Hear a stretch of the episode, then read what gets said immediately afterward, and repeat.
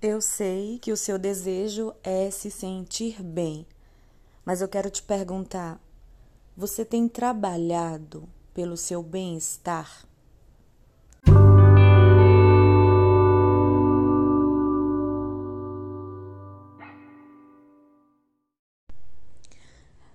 É sobre isso que eu gostaria de refletir hoje. Se você está aqui pela primeira vez, seja muito bem-vindo.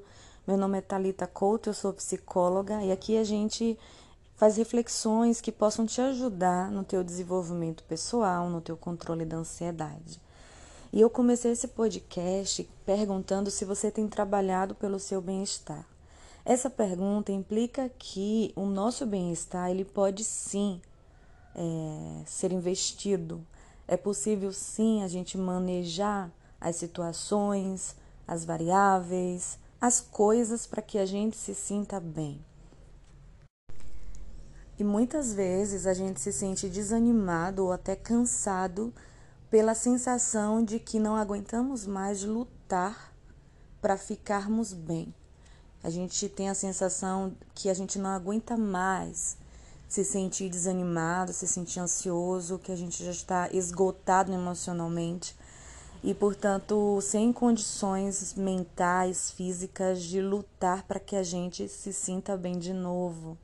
Então a gente deprime bastante.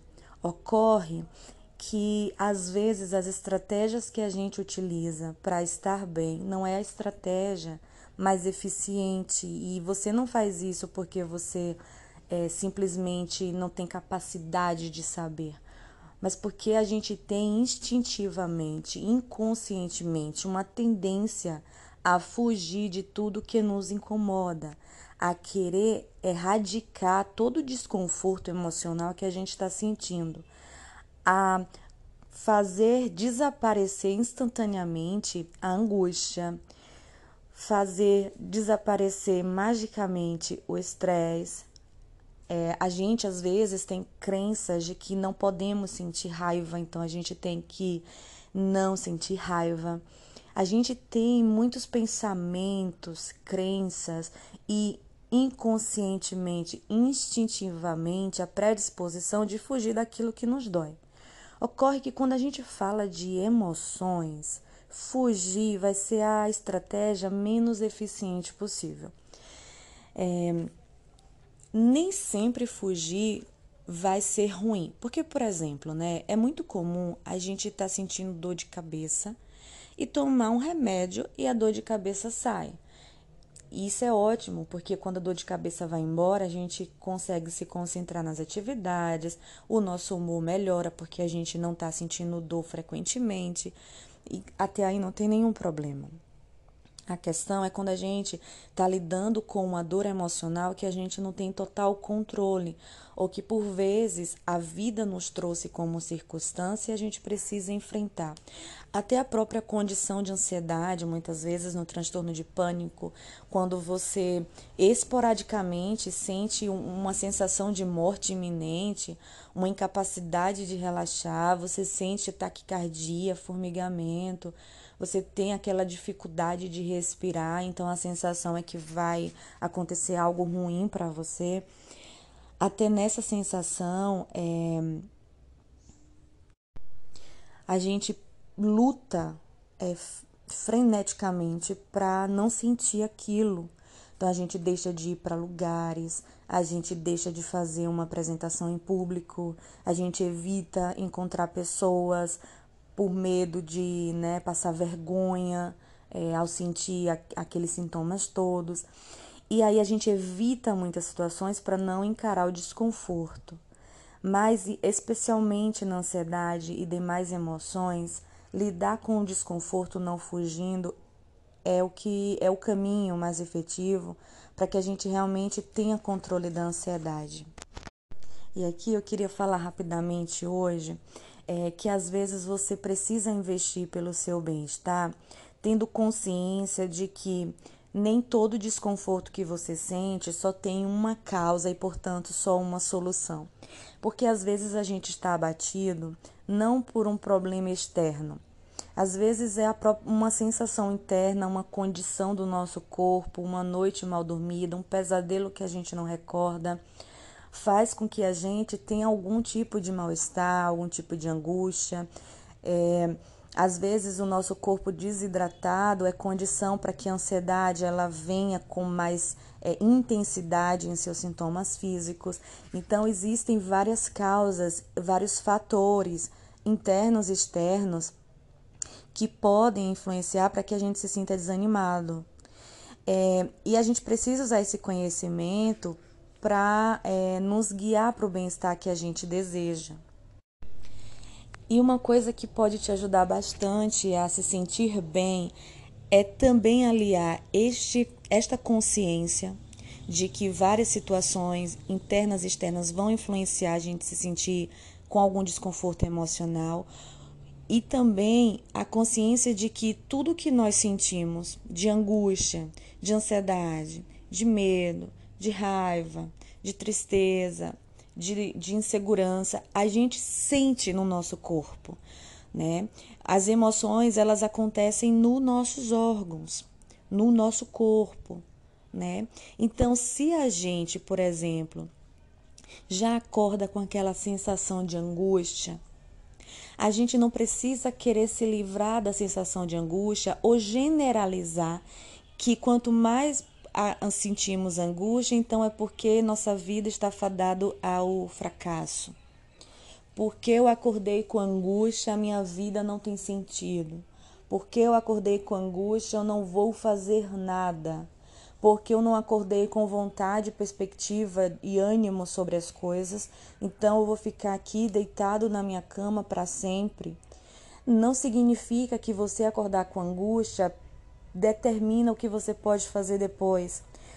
Uma coisa que você pode entender é o seguinte: quais condições estão influenciando eu estar me sentindo assim hoje, eu ter acordado com essa angústia?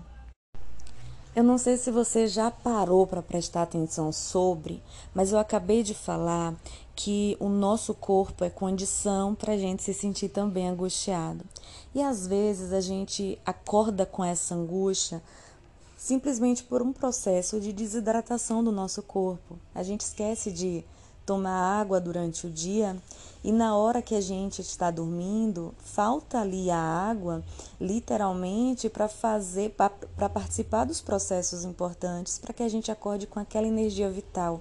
Então a gente acorda com menos energia vital, a gente já se sente angustiado, porque a angústia informa o quê? Que a gente queria acordar com disposição, porque a gente valoriza a vida, porque a gente é, nos importa ter disposição para fazer a vida acontecer. Então, para a gente se sentir bem, é, para a gente trabalhar no nosso bem-estar, é ter essa consciência e nos perguntarmos: por que, que eu acordei angustiado hoje? Será que eu bebi água, me alimentei bem? Tem acontecido algum problema na minha vida? É, eu estou com saudade de alguém? É, o que, que pode estar influenciando internamente ou externamente? Quais pensamentos eu tenho tido com mais frequência? Inclusive agora, o que, que eu estou pensando? É muito importante que você tenha esse diálogo com você na maioria do, do dia, na maioria de tempo do seu dia. Não, não tenta, sabe, é, evitar não sentir aquela angústia ou simplesmente generalizar a angústia e guiar suas atitudes por ela, né? Ficando num ciclo infinito, uma retroalimentação. Estou angustiado, não faço nada, não faço nada, me sinto angustiado. Você pode trabalhar para o seu bem-estar, né, dando ao seu corpo o que ele precisa naquele momento e principalmente, né, é, guiando as suas atitudes para além do desconforto emocional que você está sentindo. Efetivamente, a gente vai ter que aprender a lidar com as nossas emoções por toda a nossa vida. E é possível a gente se sentir melhor. É, você não vai se sentir melhor para sempre. É, porque se livrou daquela angústia. Você precisa entender que vários fatores vão estar influenciando para que a gente, num dia ou outro, não esteja tão bem como a gente gostaria. E isso não precisa ser um problema, portanto, você não precisa empreender ações de erradicar o que está sentindo. Você precisa trabalhar todos os dias pelo seu bem-estar, mesmo que as coisas que realmente você gostaria de ver não estejam acontecendo agora. Geralmente, na maior parte da, da, das situações, aquilo que efetivamente vai mudar a nossa vida, vai nos deixar saudável fisicamente, mentalmente, são coisas mais a longo prazo. As ações a gente faz hoje, mas não vê o resultado agora. Então, às vezes dá a sensação de frustração ou de mais cansaço. Mas ficar nessa retroalimentação hoje não vai te ajudar. Então, trabalhe para o seu bem-estar, interrompendo o ciclo dessa retro, retroalimentação e aprendendo todos os dias a dialogar com você mesma, com você mesmo, para entender as suas emoções.